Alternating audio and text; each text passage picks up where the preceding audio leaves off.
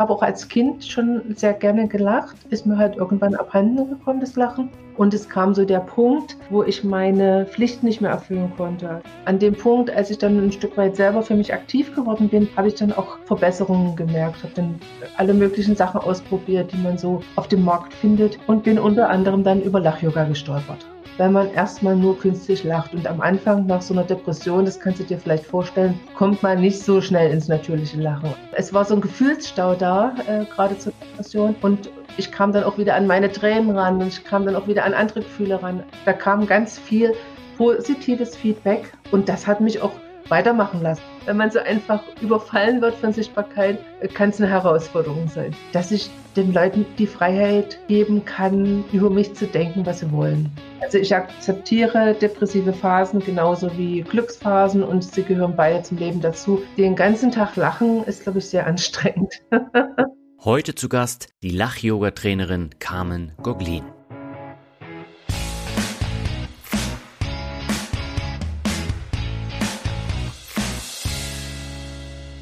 Wenn man von heute auf morgen in der Öffentlichkeit steht, hat man mit einigen Herausforderungen zu kämpfen. Das gilt vor allem dann, wenn man relativ schnell mit negativen Kommentaren und auch Hassnachrichten konfrontiert wird. Die Frage, die man sich in solchen Momenten stellt, ist immer die nach dem Umgang damit. Und aus eigener Erfahrung weiß ich, wie schwer das sein kann. Mein heutiger Gast kam gerade aus einer Depression und wurde von den Reaktionen auf eine Parodie eines ihrer Videos überrollt. Dass sie trotzdem dran geblieben ist und dadurch dann viral gegangen ist, das zeigt den Mut zum Glück. Und damit heiße ich dich herzlich willkommen zu einer etwas anderen Episode von Mehr Mut zum Glück. Mein Name ist Daniel Kort und ich habe in der heutigen Folge Carmen Goglin zu Gast. Sie unterstützt als Interimsmanagerin Unternehmen bei der Personalarbeit und vor einigen Jahren durchlebte Carmen eine Depression und kam während ihrer Psychotherapie mit Lach-Yoga in Berührung. Diese spezielle Yoga-Art half ihr enorm dabei, aus der Depression herauszufinden. Daraufhin drehte sie einige Lach-Yoga-Videos und wurde mit ihren Lachübungen vor zwei Jahren berühmt. Dabei war der Start durch eine Parodie des Rappers Finch Asozial nicht wirklich schön. Negative Kommentare und Hassnachrichten waren da die Folge. Doch auf dieses Video wurden auch einige Fernsehsender aufmerksam, die sie immer häufiger zu Aufnahmen einluden. Heute folgen ihr bei YouTube fast 30.000 und bei Instagram über 120.000 Menschen. Ihre ganze Geschichte erzählt Carmen heute bei Mehrmut zum Glück. Und das Interview offenbart einige interessante Facetten und ich finde es wirklich interessant, was Carmen auch lernen konnte in den vergangenen Jahren und auch das ist ein Punkt, über den wir sprechen und ich würde sagen, genug der Vorrede, viel Spaß beim Hören.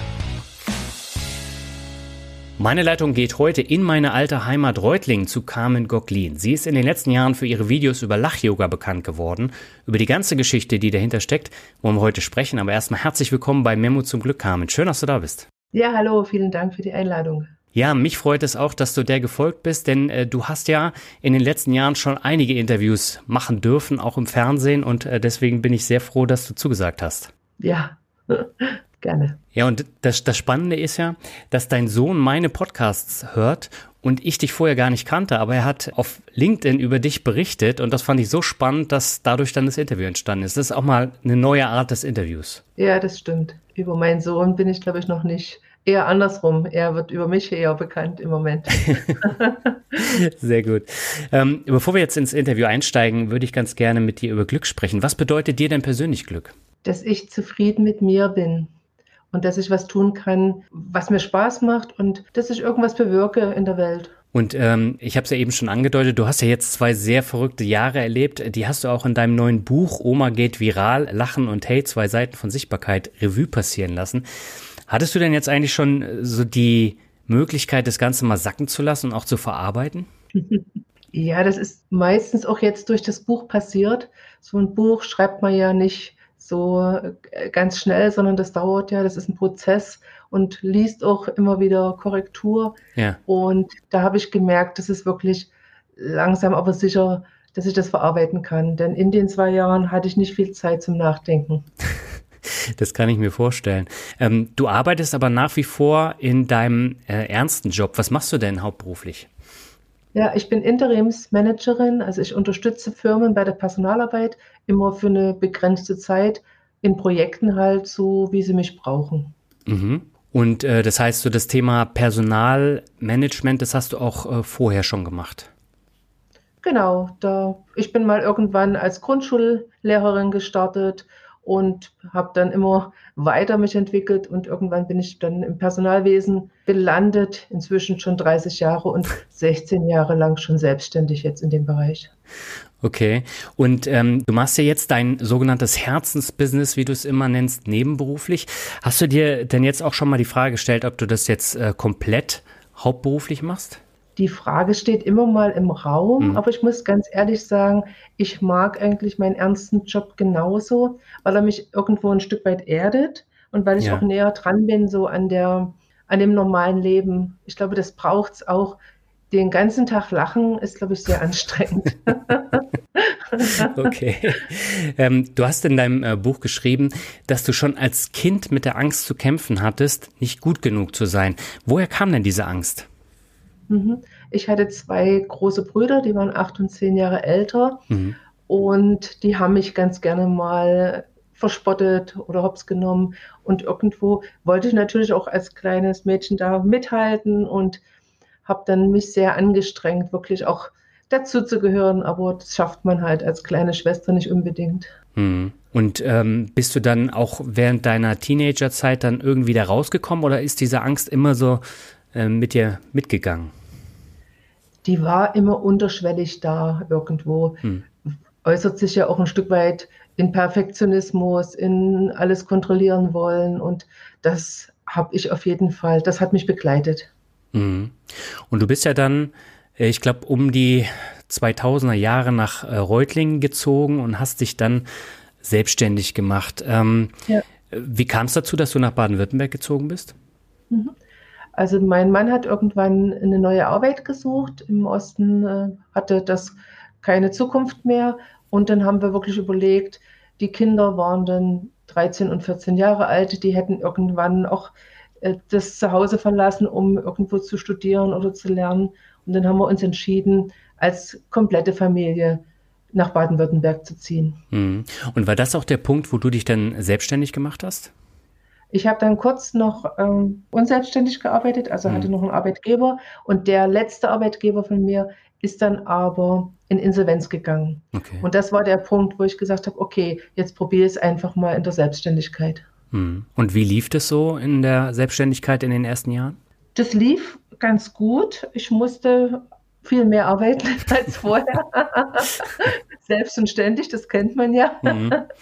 Ich habe halt meine Kunden mir selber gesucht und, und habe dann auch äh, sehr viel wirklich, äh, bin ich gefahren und also es war anstrengend, aber was ich so ein Stück weit von Anfang an genossen habe, halt nicht mehr dazwischen zu äh, stehen. Mhm. Ich hatte so eine Sandwich-Funktion im letzten, beim letzten Arbeitgeber und man kann sich ja wahrscheinlich vorstellen, bei einer Insolvenz war die Energie auch nicht unbedingt besonders gut in der Firma. Und deswegen war das dann so eine Erleichterung, halt nicht mehr diesen Frust äh, mitzumachen und äh, dabei zu sein. Also ich war dann irgendwo ein Stück weit freier, obwohl ich mehr gearbeitet habe. Hm. Ja, ich kenne das ja auch. Ich war in den letzten Jahren ja auch äh, selbstständig und das ist ein anderes Arbeiten und vor allen Dingen ist es nicht mehr 9 to 5 von Montag bis Freitag, sondern oft arbeitet man dann auch am Wochenende und äh, das führt dann dauerhaft auch zu einer gewissen Überlastung. Das habe ich jetzt auch so wahrgenommen. War das bei dir ähnlich? Ja, das, da, da darf man wirklich gut auf sich aufpassen. Ich habe dann auch immer gesagt, meine Chefin gibt mir keinen Urlaub. Ich war ja meine Chefin, also von der Seite her verbietet man sich dann manchmal auch Sachen, die vielleicht notwendig wären und die für einen Arbeitnehmer halt geregelt sind. Ne? Mhm. Man darf sie dann für sich selber regeln. Mhm. Und das hat ja bei dir im Privatleben auch ähm, zu Schwierigkeiten geführt. Das heißt, du bist irgendwann an einem Punkt angelangt, wo nicht mehr viel ging. Wie hat sich das bemerkbar gemacht? War das schleichend oder kam das ganz plötzlich? Nee, das war relativ schleichend. Mhm. Also irgendwo bin ich halt über meine Grenzen gegangen, habe ja zu viel immer wieder gearbeitet und mir keine Pausen gegönnt. Und es kam so der Punkt, wo ich meine Pflicht nicht mehr erfüllen konnte. Also ich hatte da auch einen Angestellten, der bekam äh, sein Geld natürlich regelmäßig. Das hatte ich, das war ja meine Pflicht, aber das Geld äh, kam nicht so rein, wie ich es hätte gebraucht. Und das war so ein Punkt. Und man hat mir immer gesagt, wenn du dich richtig anstrengst und wenn du fleißig bist und äh, dann kannst du alles schaffen. Aber den Punkt, da konnte ich nichts mehr schaffen. Also da war einfach so ein Punkt, wo ich nicht mehr ja, handlungsfähig war irgendwo, wo ich, wo ich ja ohnmächtig war eigentlich, ja, könnte man sagen. Ja. Mhm. Und das war der Punkt, äh, wo es mir so den Teppich äh, unter den Füßen weggezogen hat. Und äh, bist du dann gleich in Behandlung gekommen oder hast du versucht, das erstmal auszusitzen? Nee, ich bin zum Arzt gegangen und der hat dann zu mir gesagt, naja, Sie haben eine Depression. Und ich, nein, um Gottes Willen. Also ich wollte es gar nicht glauben. Hm. Und dann hat er gesagt, ich soll in Therapie gehen. Und ich habe gesagt, nee, ich will mir meine Kindheit nicht schlecht reden lassen. Also ich war absolut auf Abwehr ja. und musste aber dann einsehen, dass es dass es keinen Weg dran vorbeigeht. Also ich musste dann wirklich ein Stück weit äh, kürzer treten und auch eine, habe auch eine Therapie angefangen. Hm. Hat die denn gleich angeschlagen, die Therapie? Äh, also ich habe eine klassische Psychotherapie gemacht mhm. und hatte so nach drei Jahren äh, das Gefühl, eigentlich hat sich noch nicht viel verändert. Also irgendwo fehlte mir immer noch die Energie. Also das war das Schlimmste für mich. So, ich war, nachdem ich meine Pflicht erfüllt habe, also nachdem ich beim Kunden meinen Dienst gemacht habe, war ich fertig. Mhm. Und auch am Wochenende war ich fertig und konnte nichts. Und das der Punkt war eigentlich immer noch nach der Therapie. Also ich habe nicht wirklich eine große Veränderung bei mir gespürt. Hm. Und wie bist du dann aus dieser Depression wieder rausgekommen? Äh, also ich habe dann angefangen äh, zu suchen, okay, was könnte mir denn helfen? Und an dem Punkt, als ich dann ein Stück weit selber für mich aktiv geworden bin, habe ich dann auch Verbesserungen gemerkt, habe dann alle möglichen Sachen ausprobiert, die man so auf dem Markt findet hm. und bin unter anderem dann über Lach-Yoga gestolpert. Hm. Lach-Yoga, ich habe davon schon mal gehört, aber magst du vielleicht ein bisschen ne, mehr darüber erzählen, weil ich glaube, viele Hörerinnen und Hörer kennen das gar nicht. Mhm.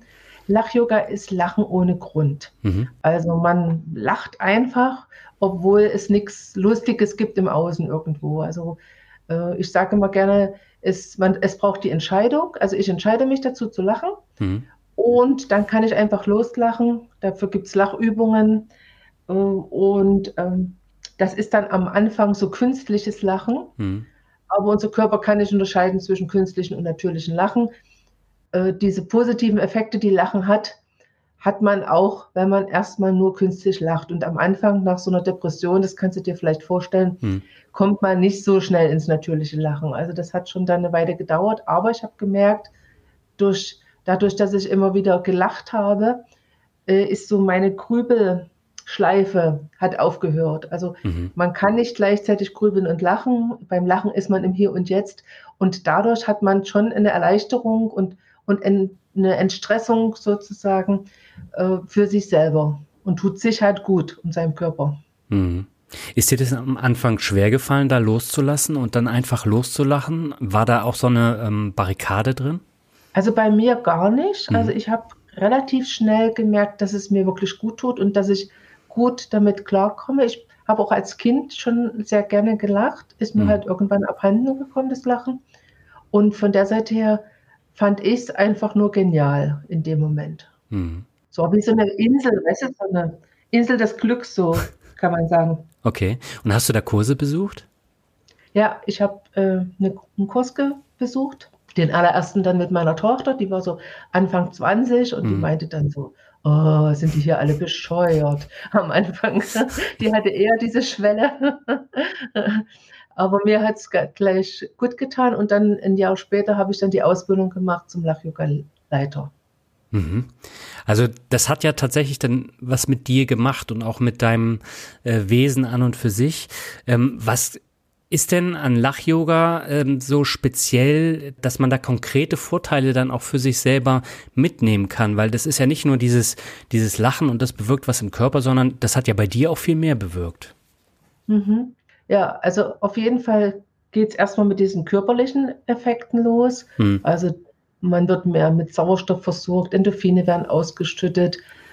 Da passiert, die Chemie ändert sich halt im Körper und Irgendwann kommt es aber auch dazu, dass man irgendwo selbstbewusster wird, also dass man einfach mehr aus sich rausgeht. Was, was bei mir auch äh, war, ich konnte plötzlich wieder fühlen. Also ich war ein bisschen, äh, es war so ein Gefühlsstau da, äh, mhm. gerade zur Depression. Und ich kam dann auch wieder an meine Tränen ran und ich kam dann auch wieder an andere Gefühle ran. Also das hat bei mir ganz viel ins Fließen wieder gebracht. Hm. Äh, das war ja dann auch eine Phase, wo du das super spannend fandst und auch nach außen bringen wolltest, was Lach-Yoga mit dir gemacht hat. Und du hast ja dann angefangen, Videos zu drehen, wie du lachst. Mhm. Und ähm, diese Videos, für wen hast du die eigentlich gemacht damals? Ja, das, äh, also ganz am Anfang, so als ich die Ausbildung neu hatte, habe ich dann erstmal so einen Lachtreff organisiert. Also dann hat man sich abends einmal die Woche getroffen, hat mhm. zusammen gelacht. Und das konnte ich aber dann irgendwann nicht mehr aus beruflichen Gründen, sondern dann war ich viel in Hotels unterwegs und hatte so diese Abende vor Ort nicht frei. Und dann habe ich eigentlich für mich selber die Videos gedreht. Also ich habe einfach gesagt, okay, ich möchte dranbleiben, ich möchte auch den Leuten weiterhin äh, das Lachen nahebringen. Mhm äh, gerade so Leuten, denen es so ging, wie es mir gegangen ist, dass die auf ihrer Couch sitzend halt die Lachübungen machen können und habe so ganz kurze, einminütige Videos gedreht mit jeweils einer Lachübung und habe die ja ganz blauäugig ins Netz gestellt. Hm. Das war dann bei YouTube, oder? Das war bei YouTube, genau. YouTube und Facebook habe ich vor allen Dingen die erste Zeit bedient und hatte dann auch so eine kleine Fangemeinde, Leute, die mich kannten, die wussten, äh, warum ich das mache äh, und, und wie, äh, was es bewirkt, die auch vielleicht in meinem Kurs waren. Und das hat dann auch mich so gepusht, muss ich sagen, die erste Zeit. Also das war eine schöne Sache, dass ich einfach auch da dranbleibe am Lachen halt. Mhm. Du hast ja gesagt, das waren ganz kurze Videos und äh, die Zuschauer damals, das war ja eine ganz kleine Gruppe, oder? Das waren vielleicht 100 oder ein bisschen mehr? Ja, also in, in YouTube hatte ich dann zum Schluss 80 Abonnenten. Also das war im November 2020 hatte ich 80 Abonnenten und war ja. sehr stolz darauf. okay, aber dann kam ja so der Moment, wo ganz viele Leute auf dich aufmerksam geworden sind. Und äh, da wusstest du ja zuerst gar nicht, woher die kamen, bis sie dann ja. versucht haben, äh, so negative Kommentare dann abzusondern. Wie hast du dann festgestellt, worüber die äh, da auf dich aufmerksam geworden sind? Ja, also da hat mich jemand äh, unter dem äh, Post vom Finch Asozial, der hm. hat meine Videos als erstes parodiert, äh, markiert, der mich halt kannte, der mich halt persönlich kannte von einem Kunden, einem ja. Mitarbeiter. Und dann habe ich das als erstes gesehen. Vorher habe ich gemerkt, dass auf meinem YouTube-Kanal Bewegung war, dass auf Insta äh, Bewegung ist, aber ich konnte es natürlich nicht zuordnen.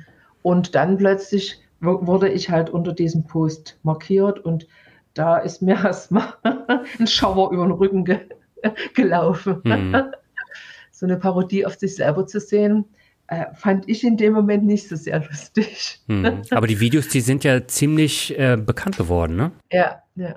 Also gerade das äh, Lachen rund um den Baum, was der Finch als erstes parodiert hat, das hat jetzt auf meinem YouTube-Kanal 1,4 Millionen Aufrufe. Also da ist ziemlich was passiert in dem Moment, ja.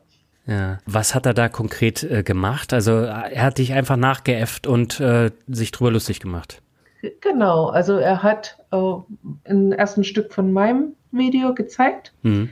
und hat das gleiche dann auch gemacht. Mhm. Was hat diese Haterwelle jetzt bei dir verursacht? Weil das kamen natürlich auch einige Leute jetzt auf deinen Kanal und haben da dann negative Kommentare geschrieben. Ja, das gibt es bis heute noch. Also mhm. die die Hater haben, also das hat mich erstmal ziemlich überrascht, weil ich damit überhaupt nicht gerechnet habe. Äh, ich bin so eine Generation ja noch, die ohne Internet groß geworden ist. Mhm.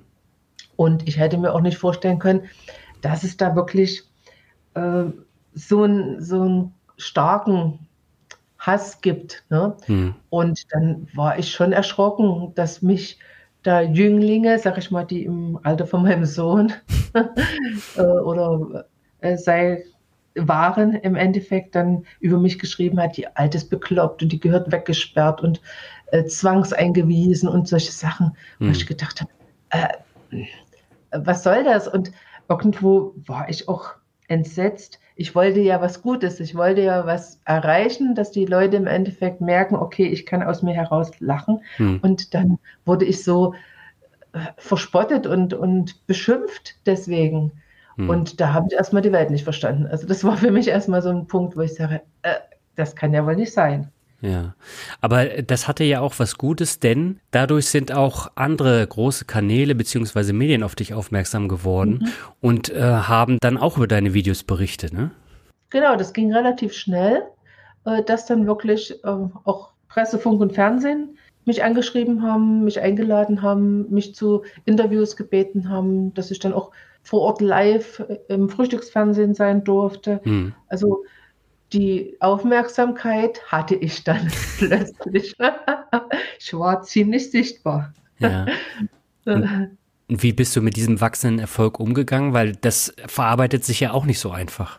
Also das hat mich schon ein Stück weit stolz gemacht und ich habe auch versucht, sag ich mal, die, die Chancen, die sich ergaben, dann zu ergreifen. Hm. Und das war das Gute dann, dass ich selbstständig war. Da konnte ich relativ selbstständig auch meine Zeit einteilen. Ne? Ja. Also ich habe dann beim Kunden gesagt, ich bin meinen Tag nicht da und, und alles war gut. Also von der Seite her habe ich dann diese Freiheit auch äh, genossen, die ich dann als Selbstständige habe. Ne? Als Angestellte wäre es wahrscheinlich nicht so einfach gegangen. Hm. Und dadurch, dass ich über mich und, und meinen Werdegang berichtet hatte, ich hatte vorher schon angefangen, öffentlich zu erzählen, dass ich durch Depressionen zu Lach-Yoga gekommen bin. Deswegen hat es mir in dem Moment, ist es mir auch nicht schwer gefallen. Also mhm. ich habe es ganz lange, sage ich mal, nicht erzählt, weil ich Angst hatte, dass meine Kunden dann sagen, naja, die ist nicht zuverlässig und habe deswegen von meinen äh, Depressionen halt nichts erzählt. Aber ich hatte dann schon wirklich angefangen vorher zu sagen, horch zu, das war äh, und ich bin aber trotzdem und habe gezeigt, sag ich mal, dass ich trotzdem äh, zuverlässig bin. Ne? Hm. Und äh, du hast in dem Buch geschrieben, dass du durch die vielen Interviews auch immer besser geworden bist und äh, dass alles viel lockerer von der Hand ging.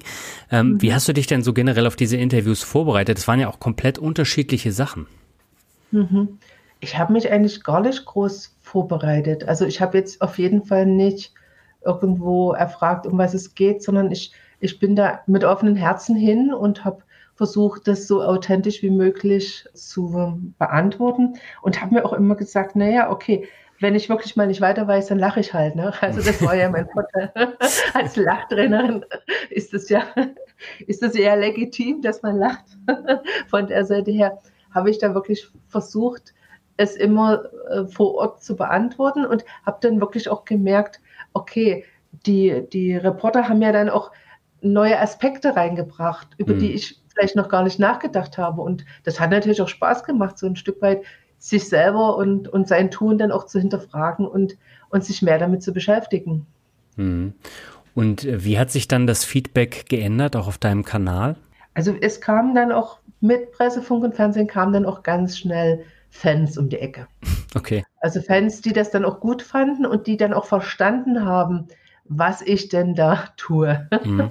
Dass es eben doch einen ernsten Hintergrund auch hat. Ne? Ja. Und, und meistens haben die mir aber dann private Nachrichten geschickt. Also die waren dann nicht so offen und haben das dann äh, öffentlich gemacht, die Kommentare, sondern das kam dann über private Nachricht und da kam dann, du hast mir geholfen, endlich kann ich wieder lachen, toll, mach weiter so, lass dich nicht unterkriegen. Also da kam ganz viel positives Feedback auch und das hat mich auch weitermachen lassen. Also das hat mich auch einfach dranbleiben lassen. Du bist ja tatsächlich noch über Finch asozial ein paar Mal gestolpert, ne? Und äh, er wurde ja auch immer wieder auf dich angesprochen. Hast du mit ihm mal äh, Kontakt aufgenommen? Hast du mit ihm mal gesprochen oder ist da bisher noch gar nichts gewesen? Also wir haben über Instagram haben wir mal miteinander äh, kommuniziert, mhm. so ein bisschen ganz am Anfang. Da habe ich halt gefragt, wo hast du mein Video her? Und und äh, er wollte wissen, was, äh, wo ich herkomme. Und das war's aber. Also wir haben noch nicht wirklich jetzt miteinander uns ausgetauscht, großartig. Äh, ich habe ihm ab und zu mal einen Link geschickt, wenn ich äh, wieder mal ein Interview hatte. Aber sonst hat man den Kontakt noch nicht. Aber ich gehe davon aus, dass es irgendwann sich schon nochmal ergibt. Mhm. Und von diesen ganzen Auftritten, da waren ja einige Highlights dabei. Ich glaube, ein Radiointerview, wo Thomas Gottschalk mit dabei war. Genau. Du warst bei äh, Günther Jauch. Ich glaube, fünf gegen Jauch war es. Ja. Äh, was war denn so dein Highlight? Also, was ich wirklich toll fand, war das äh, mit Thomas Gottschalk zu mhm. machen. Mhm. aber auch fünf gegen Jauch, da hatte ich ja äh, einige Prominente dann gleich. Und was mir jetzt auch gut gefallen hat, wo ich bei Brit der Talk war. Mhm. das sind so die Highlights, muss ich sagen. Ja, du hast ein Buch geschrieben, Thomas Gottschalk ist ein Kopfmensch, der nicht so aus sich heraus lachen kann, so wie du. Ja, genau. Also das ist mir immer wieder begegnet, dass es eben wirklich Menschen gibt, die damit gar nichts anfangen können, die mhm. einfach äh, ein Stück weit sich zu viele Gedanken machen äh, darüber. Und Lachen kann man halt nicht kontrollieren. Ne? Ja. Das, das, da kommt so eine Welle und, und da kannst du irgendwo nur, sag ich mal, mit äh, weitermachen. Und das fällt dem einen oder anderen schwer. Mhm. Ja, was ich bemerkenswert fand, äh, du hast ja einige Probleme dann auch gehabt äh, während dieser ganzen Zeit. Unter anderem ist dein Instagram-Kanal, ich glaube, gehackt worden und du hattest gar ja. keinen Zugriff mehr. Und ich glaube, 20.000 Follower waren dann von heute auf morgen weg, oder? Ja, genau. Das war auch so ein, relativ am Anfang zum hm. Glück. so, so ein Highlight, vor dem, glaube ich, jeder Angst hat irgendwo. Ja. Und äh, ja, da, da war wirklich die Ohnmacht dann nochmal zu spüren. Und ja, ich habe aber dann auch gemerkt, im Endeffekt, es ist nicht wichtig.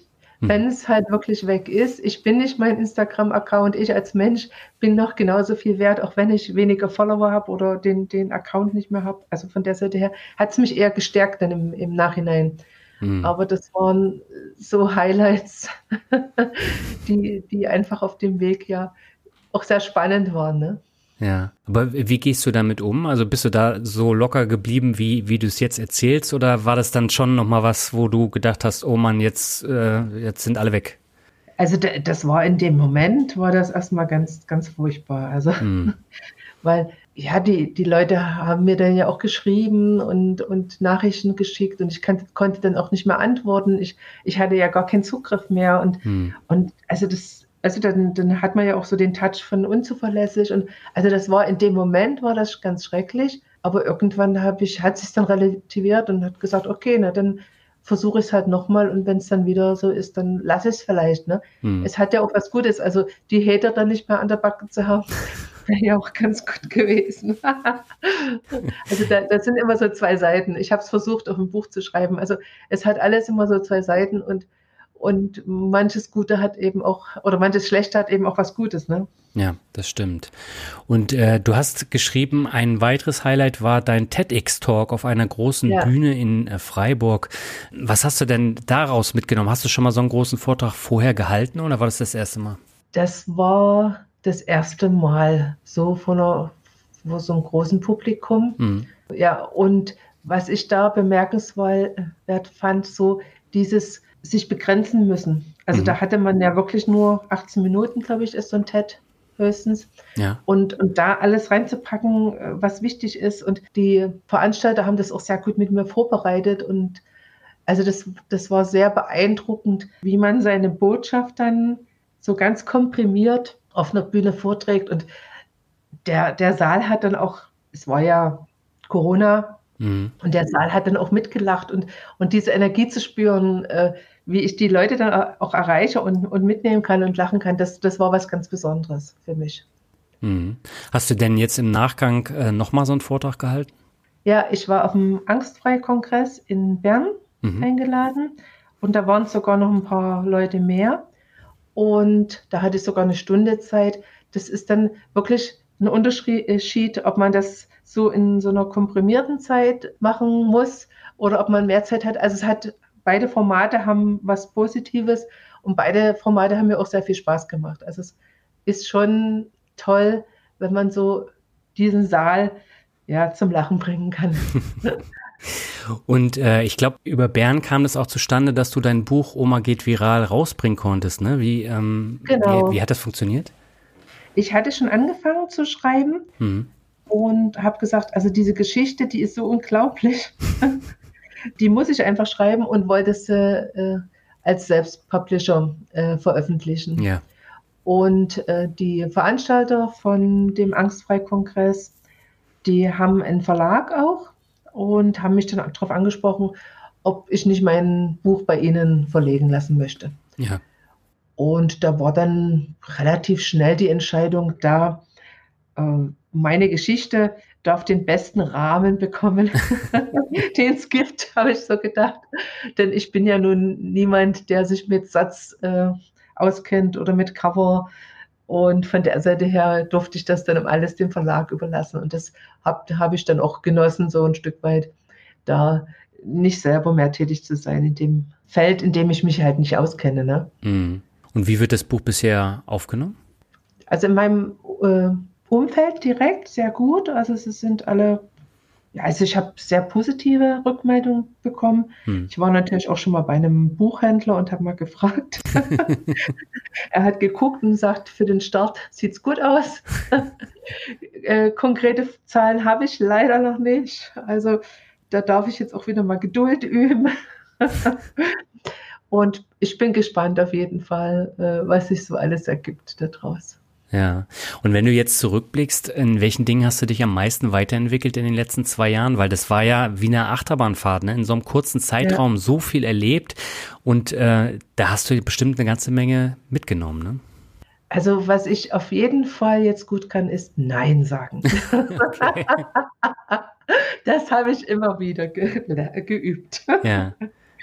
Und was ich an mir so am meisten feststelle, ist, dass ich den Leuten die Freiheit geben kann, über mich zu denken, was sie wollen. Mhm. Das ist, glaube ich, so das, das größte Geschenk, was ich mir selber gemacht habe. Zu sagen, okay, jeder darf über mich denken, über mich sagen, äh, was er will. Ich kann es eh nicht verändern, ich mhm. äh, beeinflussen. Aber da auch äh, hinzukommen und zu sagen, ja, ich akzeptiere das und es muss nicht jeder mich gut finden, das finde ich ist ein Riesenschritt in die Freiheit. Hm. Dass man da sich keine Gedanken machen muss, oh, was denkt der jetzt von mir oder äh, kann ich das Video jetzt so rausschicken. Ich mache es halt so, wie es für mich stimmt und alles ist gut. Hm.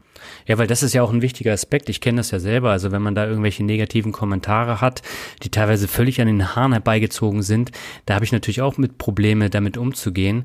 Und es dauert seine Zeit, bis man da wirklich drüber steht. Ja, ja. Und das hat es bei mir halt sehr schnell jetzt gebraucht, ne? Ja. Ein Stück weit. Sonst wäre ich, glaube ich, ja, hätte ich mich fertig gemacht, ne? Mit jedem, mit jedem Kommentar, sage ich mal ein Stück weit. Also es kribbelt mich immer mal wieder in den Fingern, wenn ich was lese, mhm. dass ich da antworte, aber ich versuche da wirklich nicht mehr zu antworten und zu sagen, okay, alles ist gut, äh, du darfst über mich denken, was du möchtest. Mhm. Du hast ja in deinem Buch ganz viele Lachübungen drin. Das sind ja ganz unterschiedliche Sachen, zum Beispiel das über die Hemmschwelle lachen. Also du hast ganz viele Ideen. Hast du dir die eigentlich selber ausgedacht? Also es gibt so ein Portfolio, das man bekommt, äh, wenn man die Ausbildung macht. Mhm. Also da gibt es so 100 Grundübungen, sage ich mal. Und ansonsten kann man jede Handbewegung, jedes Sprichwort, jedes geflügelte Wort mit einem Lachen verbinden und schon hat man eine Lachübung.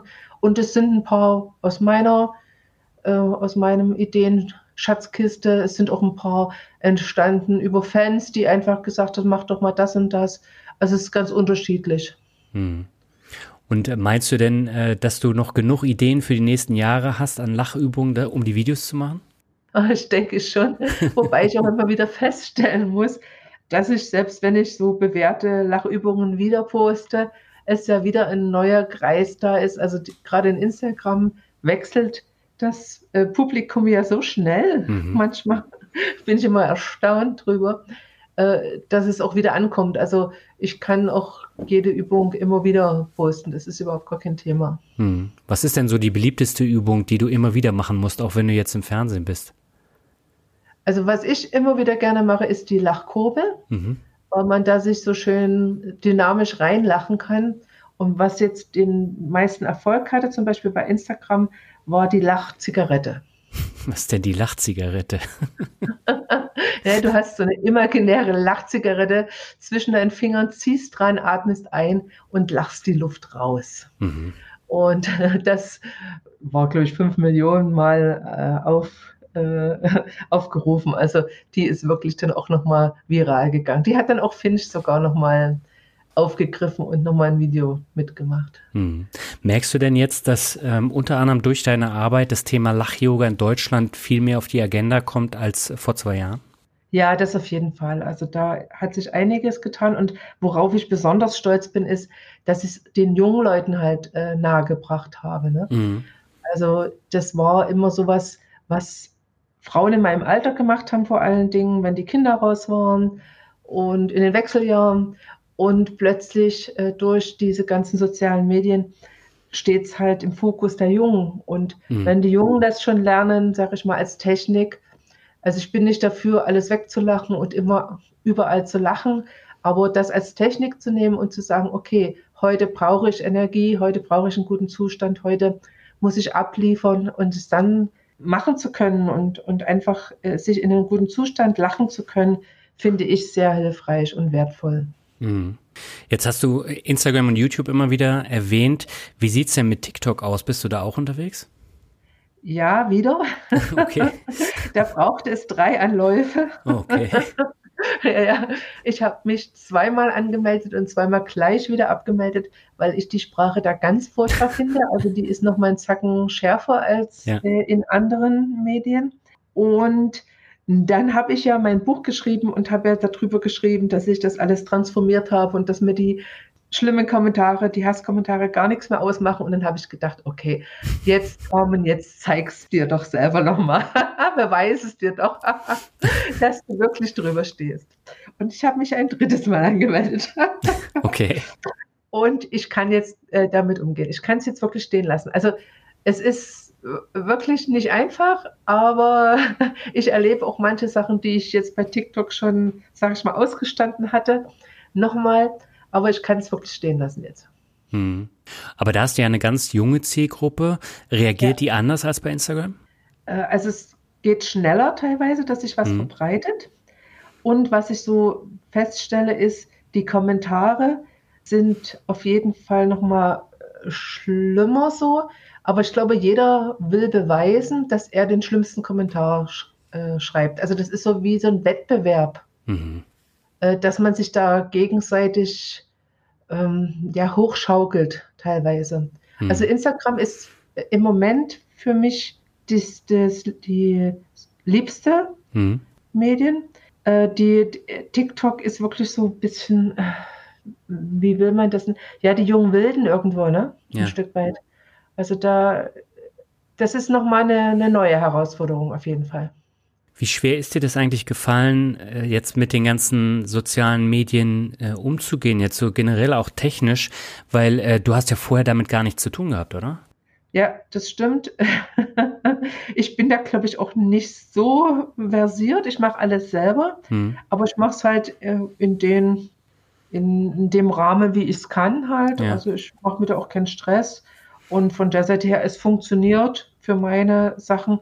Wahrscheinlich könnte ich vieles verbessern und, und einfacher machen, aber es reicht. Also ich, ich will jetzt nicht da so perfekt werden. Also da, da habe ich keinen Anspruch drauf. Hm. Ich glaube, darum geht's auch nicht, aber es geht einfach auch darum, dann auch den Mut zu haben, sich daran zu setzen, das hochzuladen, auszuprobieren. Ich meine, am Anfang ja. kann ja nicht so viel passieren, außer wenn jetzt irgendjemand ein Video parodiert, aber das passiert ja in den wenigsten Fällen. Ja, genau. ja, ich bin einer der wenigen Fälle, ne? ja. Ja, aber dafür hat's doch super funktioniert. Also wenn ja. ich jetzt mal so deine Followerzahlen angucke, du hast 126.000 Follower auf Instagram, das ist natürlich schon eine ja. große Masse und fast 29.000 Abonnenten auf YouTube. Äh, hast du dir denn da jetzt auch Ziele vorgenommen für die kommenden Jahre, was du noch erreichen willst? Ach, nee, eigentlich nicht. nee, das darf ganz normal wachsen. Also da muss nichts mit Zielen her. Was ich gerne noch machen möchte. Ich möchte gerne noch eine Biografie schreiben, also über das ganze Leben. Mhm. Äh, ich bin ja im, im, Osten Deutschlands aufgewachsen und da gibt es nochmal so Besonderheiten, denke ich mal, die ich ganz gut zu Papier bringen könnte und um einfach auch nochmal zu zeigen, es geht immer weiter, mhm. egal mhm. was passiert. Das habe ich mir vorgenommen. Aber ansonsten darf alles sein, was passiert. Ist gut. okay. Und du verdienst ja damit auch jetzt äh, Geld, auch allein durch die Reichweite. Bekommst du da eigentlich auch irgendwelche Influencer-Anfragen auf Instagram oder bist du da gar nicht die Zielgruppe von den Firmen? Doch, doch, das bekomme ich. Hm. Aber ich muss ganz ehrlich sagen, ich habe bisher noch nichts wo ich sage, ja, das möchte ich. Mhm. Also ich habe mir vorgenommen, wirklich nur was zu machen, wo ich 100% dahinter stehe. Und das war im Moment noch nicht. Und deswegen will ich auch nichts verkaufen, was nicht meins ist. Hm. Ja, das kann ich auch absolut äh, nachvollziehen. Also selbst ich mit meinen knapp 10.000 Followern bekomme ständig irgendwelche Angebote, aber da ist meistens nur unseriöser Quatsch dabei. Ja, ja, und da das bin ich mir zu schade für, muss ich ganz ehrlich sagen. Hm. Ja. Dann lass uns zum Abschluss nochmal das obligatorische Word Shuffle äh, machen. Ich nenne die Begriffe und du sagst einfach, was dir dazu einfällt. Das kann gerne auch länger sein. Und beginnen ja. möchte ich mit etwas, ähm, was dein Sohn gepostet hatte, was ich so unheimlich äh, lustig fand auch. T-Shirt-Shop ist der Begriff. okay, man, man kann mit T-Shirts mit meinem Konterfei rumlaufen, wenn man das möchte. Ja. Und dein Sohn hatte geschrieben, er findet das total toll, äh, dass die Leute damit rumlaufen, aber er wird das nicht anziehen. Ja, genau. ich zwinge ihn auch nicht dazu. aber ist es denn tatsächlich dann auch eine Einnahmequelle für dich? Es ist eine Einnahmequelle, ja, ja.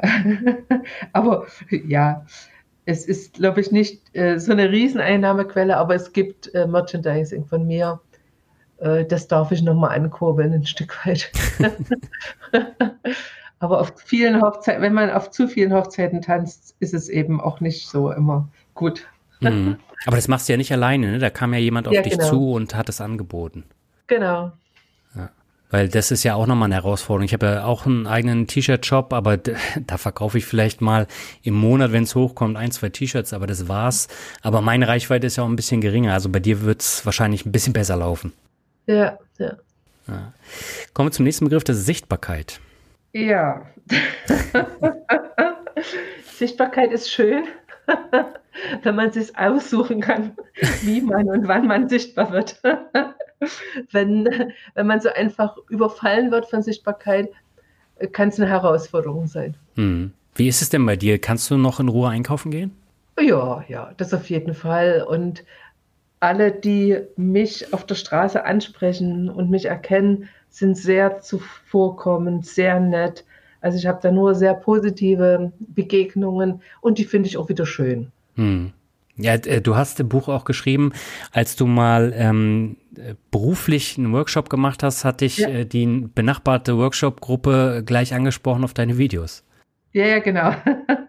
ja, das, das war eine, da haben die Teilnehmer äh, von meinem Workshop haben ziemlich geguckt, als dann plötzlich so viele junge Männer um mich rum sich versammelt haben. Die wussten es noch gar nicht, weil ich, ich trage das gar nicht so nach außen jetzt. Äh, und von der Seite her ist es ja nett. Mhm. Okay. Der nächste Begriff ist Heimat. Ah, das ist was, was man, glaube ich, in vielen äh, Gegenden fühlen kann, Heimat. Mhm. Also ich fühle mich in Reutlingen beheimatet, genauso wie auch in Dresden zum Beispiel, mhm. wo meine Mutter wohnt. Also ich denke mal, das darf man in sich selbst finden, ein Stück weit. Mhm. Okay, der nächste Begriff, das ist jetzt nicht Lach-Yoga, sondern nur Yoga. Und äh, da würde mich auch mal interessieren, was du davon hältst. Ich bin niemand, der sich so gut verbiegen kann.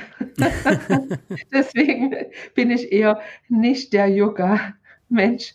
Und Lach-Yoga heißt es auch, weil es Lachübungen sind und Yoga, äh, Atmungsübungen, Atemübungen aus dem Yoga. Mhm. Also von der Seite her bin ich jetzt nicht so der Yoga-Fanatiker. Okay. Ja, ich finde das aber interessant. Also es gibt so viele unterschiedliche Abstufungen von Yoga und ähm, da, da, hat man normalerweise ja gar keinen Überblick, was es alles gibt. Ja. Ja. Der nächste Begriff, haben wir jetzt auch schon drüber gesprochen, ist Social Media. Das ist Fluch und Segen. Auf jeden Fall kann man sich schnell mit ähm, Menschen verbinden, aber es ist teilweise auch trennend. Ne? Ja. Es hat ja. beides. Und äh, du hast natürlich auch die Herausforderung, ähm, die Plattformen, die du da hast, die gehören ja immer im Konzern. Das heißt, wenn der Konzern ja. das abschaltet oder wenn es äh, jetzt beispielsweise gehackt wird, dann hast ja. du kein, kein Recht mehr, das zu bekommen. Und das ist auch so ein, ein Problem. Ja, das ist einem, glaube ich, nicht so sehr bewusst in, ja. im normalen Leben, ne? Ja. Ja, und das hast du ja auf allen Plattformen. Ne? Also TikTok äh, steht ja auch immer wieder in den Medien, ob das nun verboten werden soll oder nicht. Und äh, da haben ja viele ihr Business auch drauf aufgebaut. Ja, ja, und bei YouTube zum Beispiel werden auch die Bedingungen teilweise geändert mit der mhm. Werbung und so. Also das stimmt, man ist dann ein Stück weit abhängig. Ja. Und hast du dir da mal überlegt, äh, da vielleicht eine eigene Plattform zu machen, jetzt auf, auf einer Webseite oder so, wo du selber drauf zugefasst oder hast du dich damit noch gar nicht beschäftigt? Damit habe ich mich noch nicht beschäftigt. Das kommt dann vielleicht in Zukunft. Genau, das wäre sowas. okay. Der nächste Begriff ist Familie. Ist sehr wichtig. Ich habe vier Enkelkinder. Das fünfte ist unterwegs. Also von der Seite her genieße ich die Familienzeit. Ja, und die darf natürlich auch nicht zu kurz kommen, ne? Bei deinem Hauptjob, ja. bei deinem Herzensbusiness und äh, dann die Familie ja. und du kannst dich ja auch nicht aufteilen. So ist es. Ja. Der vorletzte Begriff, den ich jetzt habe, ähm, da bin ich auch mal gespannt, was du dazu sagst, ist Konkurrenz. Ja, die habe ich so ein Stück weit für mich ähm, beendet. Mhm. Also ich möchte mit niemandem konkurrieren, sondern ich möchte, sag ich mal, mich authentisch zeigen und, und für mich, sage ich mal, stehen. Und von der Seite her, klar, kommt man immer mal wieder in Konkurrenz mit welchen oder, oder wird verglichen mit anderen. Aber ich versuche es für mich halt ja nicht mehr so äh, zu, zu tun. Mhm. Aber gibt es denn Lach-Yoga-Konkurrenz, die auch so kurze Videos machen und dann auf Instagram so steil gehen? Im Moment nicht, nee. nee. Also da bin ich, glaube ich, die, die Einzige, die jetzt wirklich so, so bekannt ist jetzt im Moment. Ja, aber ähm, du hast geschrieben, bei den Fernsehauftritten, die du gemacht hast, äh, da gab es dann auch andere Lach-Yoga-Trainer, die dann äh, auch eingeladen wurden. Ja, genau. Das, also es gibt ganz viele, ja. Hm. Also die Szene, die ist jetzt nicht so klein, wie man denkt. Nee, nee, das, äh, die sind bloß nicht so bekannt wie ich, ne? Hm. die hat nicht das Glück oder das Pech. Naja, aber ich meine, dadurch, dass du so bekannt geworden bist, hast du ja diese ganzen Fernsehauftritte dann auch bekommen. Und ja, genau. ähm, ich meine, das ist ja schon ein Alleinstellungsmerkmal, was du da hast. Ja, das auf jeden Fall. Ja. ja. Der letzte Begriff ist Mut. Oh, den brauchte ich immer wieder. um immer wieder, sag ich mal, weiterzugehen und zu sagen, und ich zeige mich doch. ihr könnt von mir halten, was ihr wollt, und ich zeige mich doch. ja. Aber äh, hat sich das so ein bisschen bei dir äh, geändert? Würdest du jetzt sagen, du bist jetzt mutiger als ähm, bevor es losging mit der Bekanntheit? Ja, ja, das auf jeden Fall. Also da den Mut, äh, Muskel habe ich trainiert. Und hat sich so das Thema Glück bei dir auch geändert?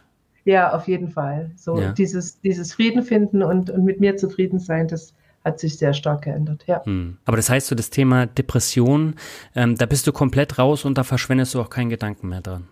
Äh, ne, ich würde nicht sagen, dass ich jetzt komplett geheilt bin. Hm. Äh, was mir ein Stück weit geholfen hat, ist so dieses, diese Überzeugung, dass beides da sein darf.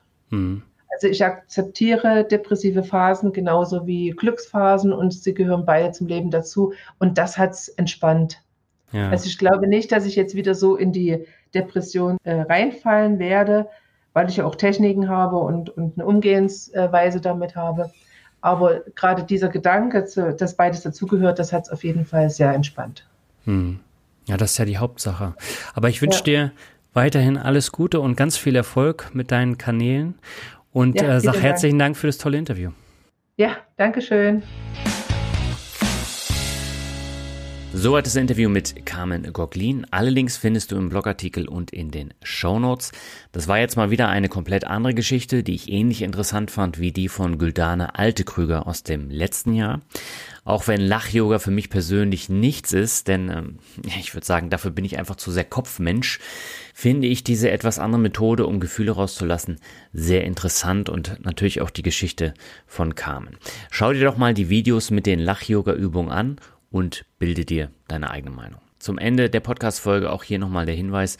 Unterstützt Mehr zum Glück gern bei Spotify und gebt ein Feedback zu den Folgen. Bewertet auch den Podcast, denn nur wenn Spotify viel Interaktivität wie das Teilen der Folgen oder auch Kommentare feststellt, dann spielen sie den Podcast verstärkt aus. Ich danke dir schon mal herzlich im Voraus. Ja, und auf den letzten Aufruf haben einige Hörerinnen und Hörer reagiert. Sprungteufelchen hat beispielsweise bei der letzten Folge geschrieben, mein Lieblingspodcaster kenne jede einzelne Folge, freue mich auf die nächste.